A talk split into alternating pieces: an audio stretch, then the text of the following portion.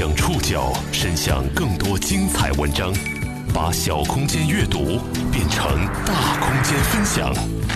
报刊选读，把小空间阅读变成大空间分享。欢迎各位收听今天的报刊选读，我是宋宇。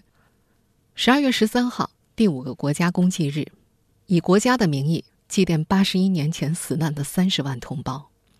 我所在的南京以及全国多座城市都举行了悼念活动。上午的十点零一分，整个南京城在凄厉的防空警报声中静止了一分钟。十字路口的信号灯全部都变成了红色，汽车停驶鸣笛，行人停步默哀。这一分钟是对三十万死难同胞的悼念，也是对和平岁月的祈福和祝愿。大家知道，我们南京的简称是一个“宁”字，这个字可以解读为岁月静好、现实安稳的心境，也可以理解成安居乐业、和平安定的理想状态。今天，我们也想把这个字所饱含的美好送给每一个正在听节目的你。愿我们不忘过去。珍惜当下，并且奋发图强，努力去创造更加美好的未来。报刊选读今天要和大家分享的话题就和未来有关。这段未来可能是由一块屏幕创造的。今天节目内容节选自《中国青年报》。这是一块可能改变命运的屏幕。过去十六年。西南部分贫困山区的二百四十八所中学，通过课程直播，与有着“中国最前列的高中”之称的成都七中同步上课。尽管城乡环境和教育基础迥异，但十六年来，七点二万名山区学生和千里之外的同龄人共同走完高中三年课程。他们中八十八人考上清华北大，大多数成功考取了本科。他们命运改变的起点。就是那块小小的屏幕，这到底是一块怎样的屏幕？报刊选读，今天和您一起了解可能被屏幕改变的命运。我们先要来说两条教育平行线，一条是成都七中，去年这所学校有三十多人被伯克利等国外名校录取，七十多人考进了清华北大。一本率超过九成，号称中国最前列的高中。另一条线是中国贫困地区的两百四十八所高中，这些学校里的师生都是周边大城市挑剩的，曾经有学校考上一本的数量仅仅是个位数。是直播改变了这两条线，这两百多所学校全天候跟随成都七中平行班直播，他们一起上课。作业、考试，有的学校出了省状元，有的本科升学率涨了几倍、十几倍。即便说网课早就在城市里流行了，但是这样的改变还是会令人感到惊讶。迥异的城乡环境和教育基础，在十几年间堆积起学生们的能力、见识以及习惯上的巨大差异。一根网线就能连接改变这一切吗？开设直播班的东方文道网校负责人王洪阶说：“十六年来，有七点二万名学生跟随成都七中走完了高中三年。他们把这些学生称为‘远端’，其中有八十八个人考上了清华北大，大多数都成功考取了本科。在王洪阶的描述当中，那种感觉就像是往井下打了光，丢下绳子，井里的人看到了天空，才会拼命地向上爬。”一块屏幕带来的改变真的这么巨大吗？让我们深入正在进行直播的两端，成都七中和近千公里外的国家级贫困县云南禄劝县，好好端详。报刊选读继续播出，可能被屏幕改变的命运。在车水马龙的成都武侯区，成都七中灵隐校区安静伫立了五十多年。它像一所小而美的大学，学生们在音乐课上选修钢琴、尤克里里。教学楼通透的玻璃幕墙张贴的海报是清华的竞赛、香港中文大学的入学资讯和一本独立音乐杂志的征稿启事。炫目的高考成绩只在不太起眼的苗圃边用几行小字展示着。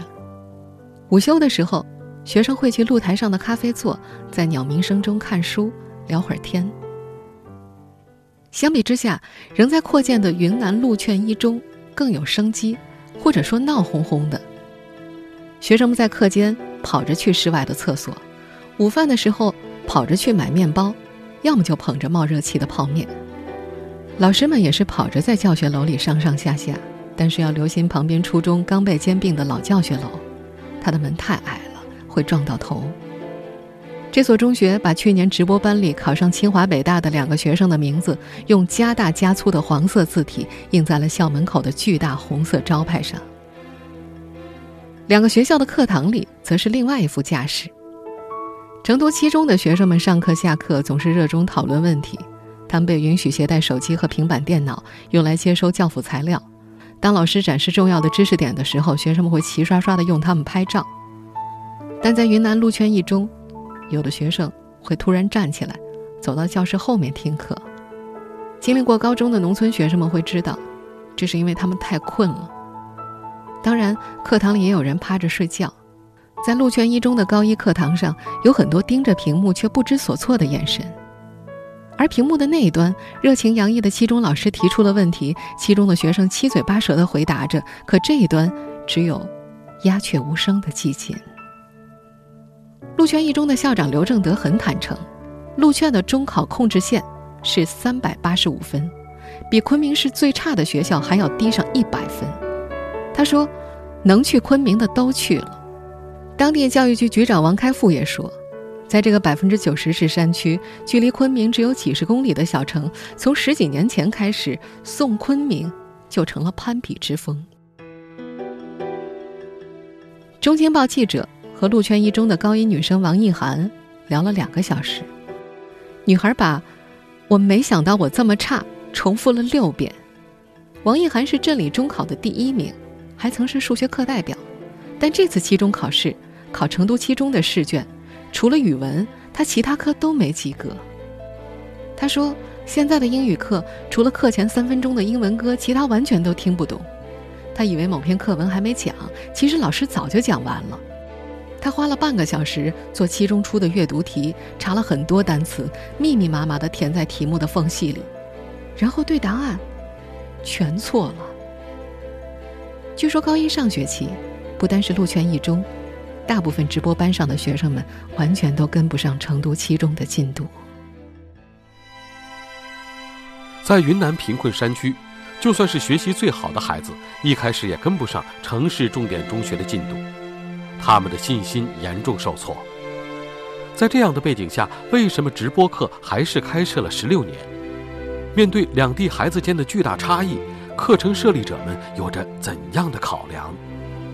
报刊选读继续播出：可能被屏幕改变的命运。屏幕两端孩子之间的差距，首先来自家庭。王一涵的同班同学刘成燕住在离县城较近的镇子上。就算近，从县城到他家也要走一个多小时的蜿蜒山路，远的那就海了去了。有些镇子要开四个小时的车。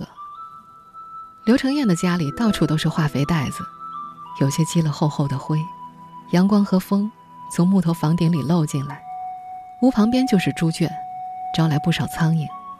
家里除了他，只有爷爷奶奶。开班三个月了，班主任都没见过他的父母。刘成燕说自己的父母在昆明打零工，平时一两个月来一次电话。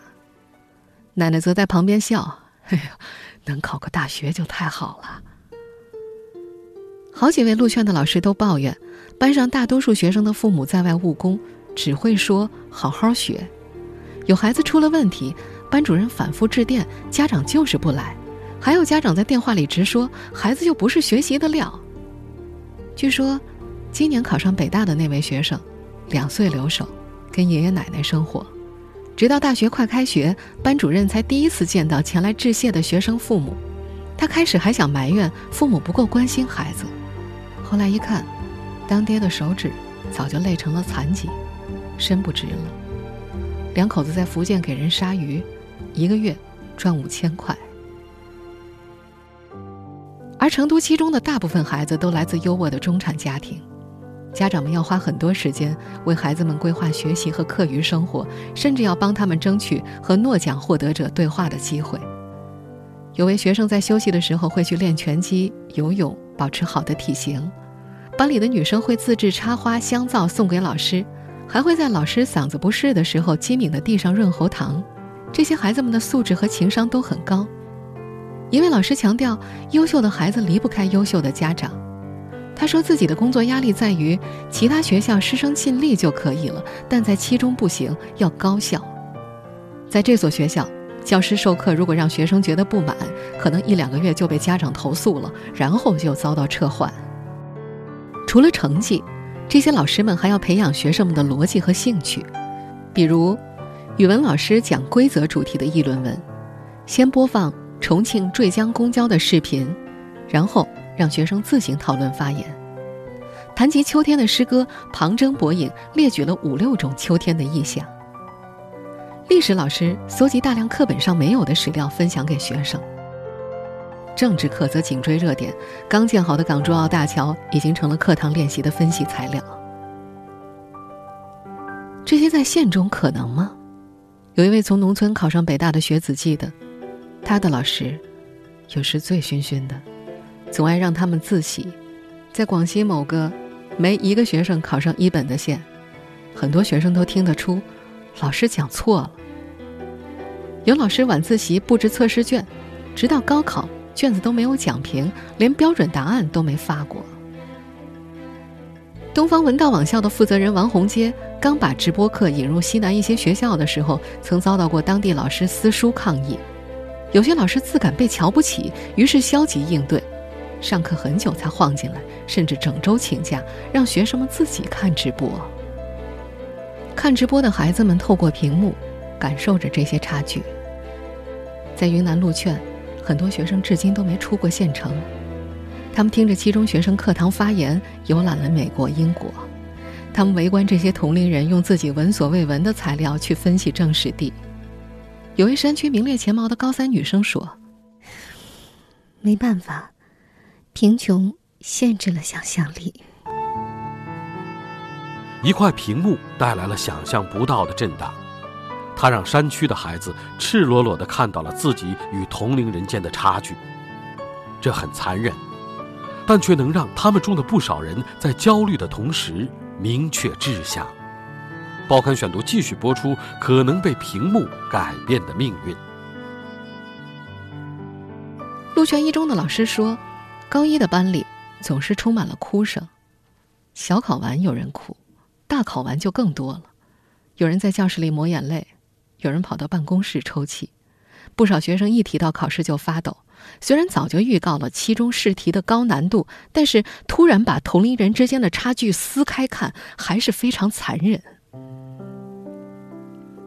陆炫的王一涵听说，成都七中的平行班成绩不理想，一问，人家平均只有一百零三分，他们班三十分，他觉得特别绝望。老师帮着他们重建心态，除了灌鸡汤，还安慰孩子们：只要熬过高一，就会突飞猛进。最近，在这所校园里流行的故事是：今年上北大的那位高一也考了三十多分，跑到办公室里哭。不过，在高一阶段，陆县一中恐怕没有几个学生敢考虑北大。二零零六年，刘正德刚到陆泉一中当校长。学校当年计划招六个班，结果只凑齐了四个。很多家长把孩子送过来，要求很简单：平安活着。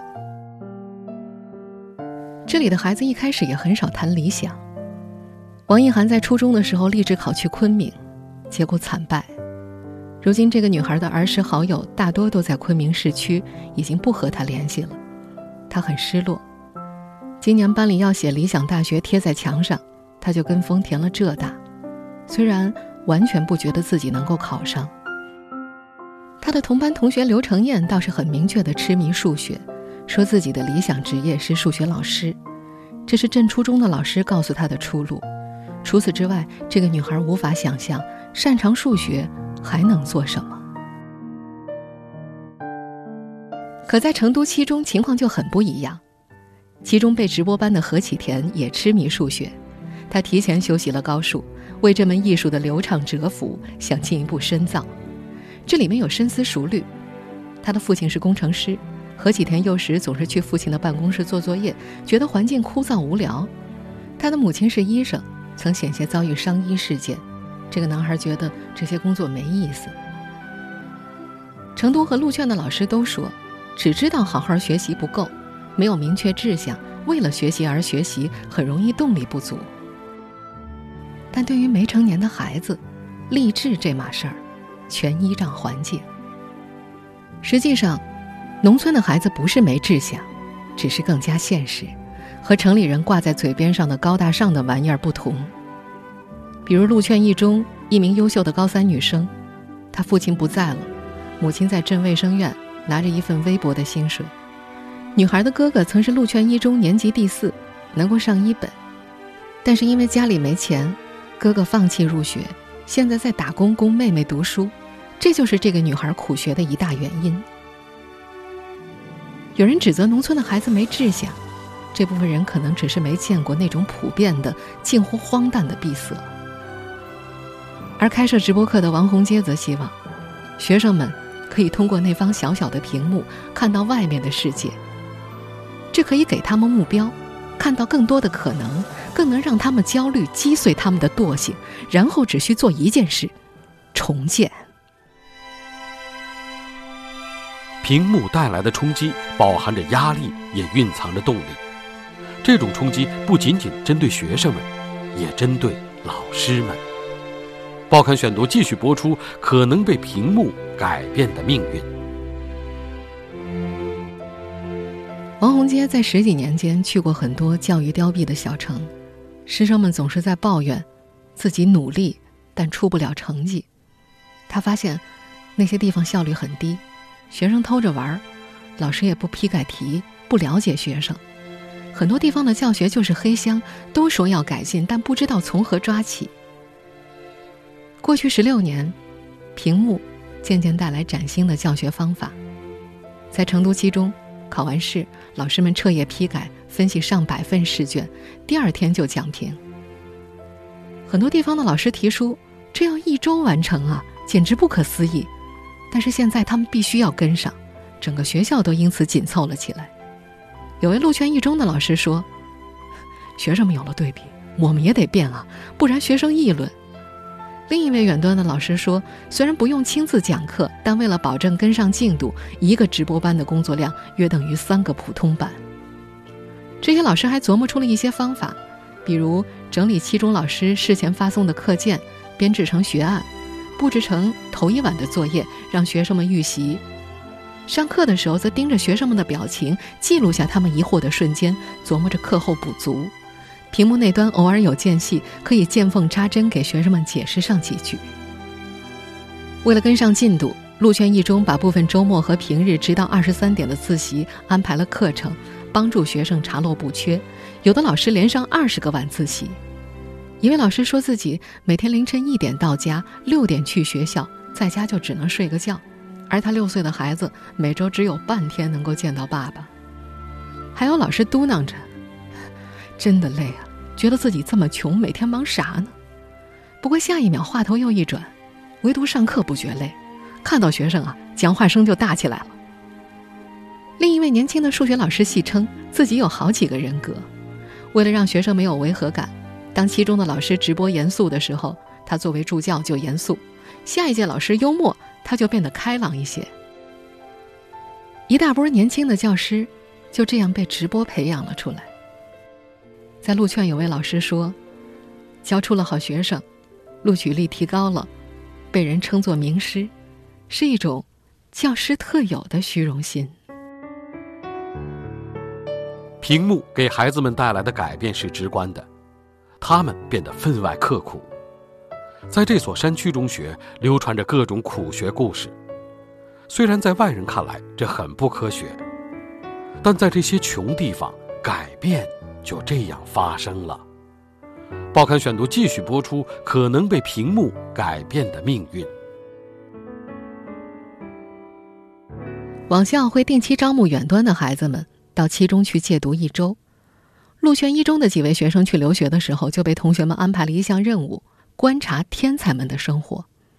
因为他们听说呀，成都的孩子是天才，平时不熬夜，下课还能逛街呢。两天之后，小视频传了回来，是七中的学生中午留在班里自习，回来之后，陆泉一中的学生们感慨：天才们不仅仅是天才，也很刻苦，他们有规划，会自己琢磨报哪些辅导班。如何追赶天才呢？那只有比他们更刻苦了。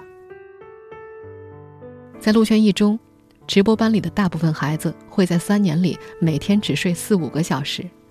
有位班主任站在为理想和尊严而战的鲜红标语下，叹着气说：“他的一项工作就是凌晨到教室，把那些还在学习的学生抓回寝室。”在这所学校，不乏苦学的故事。有年级第一得了阑尾炎，动完手术第三天就要来考试；还有同学为了省时间不吃饭，最后快得厌食症了。也许外界会觉得这样的苦读很不科学，但在这些穷地方，改变就这样发生着。陆泉一中高三前两名的学生就说：“只看卷面成绩的话，他们已经和成都七中的天才们相差不大了。”三年的漫长竞争。他们一步一步追了上来，高一勉强及格，高二渐渐从一百分上升到一百一、一百二，直到现在满分一百五十分，他们能够拿到一百四十分。王洪阶观察十六年得出的结论是：不要觉得偏远地区的孩子们基础差，他们潜力无限。通常情况是，学生们用一两个月会适应成都七中的节奏，高二开始进步。高三复习的时候，把前两年学的知识巩固住，成绩就会突飞猛进。这种突飞猛进会让人觉得很意外，因为在一部分人的认知当中，九年义务教育外加环境的巨大差距很难在三年之内弥补。但是陆劝的老师们却笃定地说，他们高一的单科平均分和期中平行班差五十分，到了高三最好的时候仅差六分了，可塑性和希望都是存在的。更为直观的是孩子们习惯的改变。陆劝两位高三的学生就说：“经过三年，他们早就知道预习和复习，有时候自己会取舍作业，提高效率，也会在课间有针对性的做偏科的习题。他们屏幕里的七中老师总是说，预习是掌握主动权，是为了和老师平等的交流。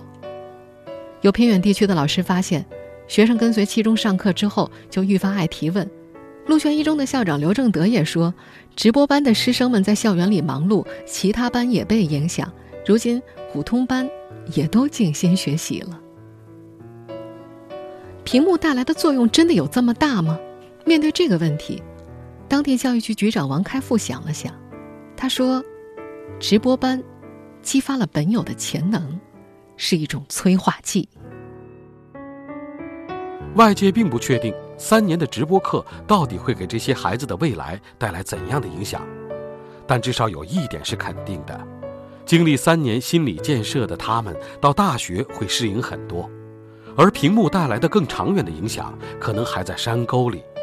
在这些贫困县，投资教育是防止贫困代际传递最好的办法。报刊选读继续播出：可能被屏幕改变的命运。在云南路劝，教育局局长王开复和一中校长刘正德十二年前合计着推行直播班，经费不够，硬着头皮上。彼时，王开复有朋友把孩子送去昆明，因为缺乏父母的关注，成了游荡的痞子。当爹的痛心疾首和他说：“路劝的教育不行。”这让王开复很生气，搞了一辈子教育，只求最后别被人骂。而十二年后，这届高一。十二名已经被昆明市区学校录取的学生，在开学之后主动申请转回陆劝，这是十几年来小城第一次迎来生源的回流。直播网校的负责人王洪阶总结说：“如果凋敝的学校总没起色，学生一入学就能够看到三年之后的结局，那他和他的家庭都会自暴自弃呀。”几年前，四川一位贫困县的干部曾经拜访过他。那位身高超过一米八的壮汉几乎是哭着说：“县里的教育改善之后，生源回来了，跟着学生出去的家长也回来了，整个县城又有了人气，房价都涨了。”鹿泉教育局局长王开复则展示了一组世界银行的数据：高中毕业人群的贫困发生率只有百分之二点五。他说，鹿泉县的年财政收入是六点一亿元。但县里、市里都注资教育，使得全县的教育支出反超财政总支出三点五亿元。用了多年的时间，实现了高中阶段教育全免费，毛入学率百分之九十以上。他说，在他们这样的贫困县，投资教育是防止贫困代际传递最好的办法。所以，怎么看待教育呢？它可能是先苦后甜，付出才有回报的等价交换。就像王开复讲起他自家的故事那样，那时他还年轻，兄妹五人是村里最穷苦的。直到他考出来当了老师，又亲手教妹妹考学、找到工作。但是，直播班故事的成立，还依仗于某些额外的善意。成都七中某位老师，在某个远端学校结束分享。离开的时候，一转头，发现全校学生乌压压一片，全站在各自的教室窗前和他挥手告别。或者通过直播，或者通过录像，这些孩子们都听过他的课。他愣住了，然后开始哭。他从来没有想象过自己可能有那么多的学生，好几百，可能要上千了。负责网校的王红杰说：“你知道吗？”这个学校啊，其实只交了一个开通直播班的钱。他笑着说：“他早就知道学校的其他班在偷录直播，各自播放，但没关系，所有人都很开心呢。”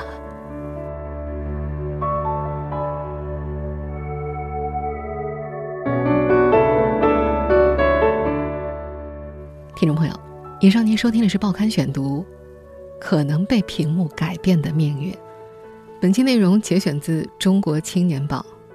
由于节目时长的原因呢，我删掉了部分内容，推荐大家去翻阅一下原文。在编辑这档节目的过程当中，我时不时会觉得鼻子酸酸的，所以特别感谢这位叫程鹏超的记者，让我们看到了这么多温暖且充满希望的故事。我相信很多人和我一样，在听完这些故事之后，会觉得人间虽然辛苦，但是。依然值得。感谢大家的收听，我是宋宇。了解节目复播，您可以关注“报刊选读”的公众微信号“宋宇的报刊选读”，或者登录在南京网易云音乐。我们下期节目时间再见。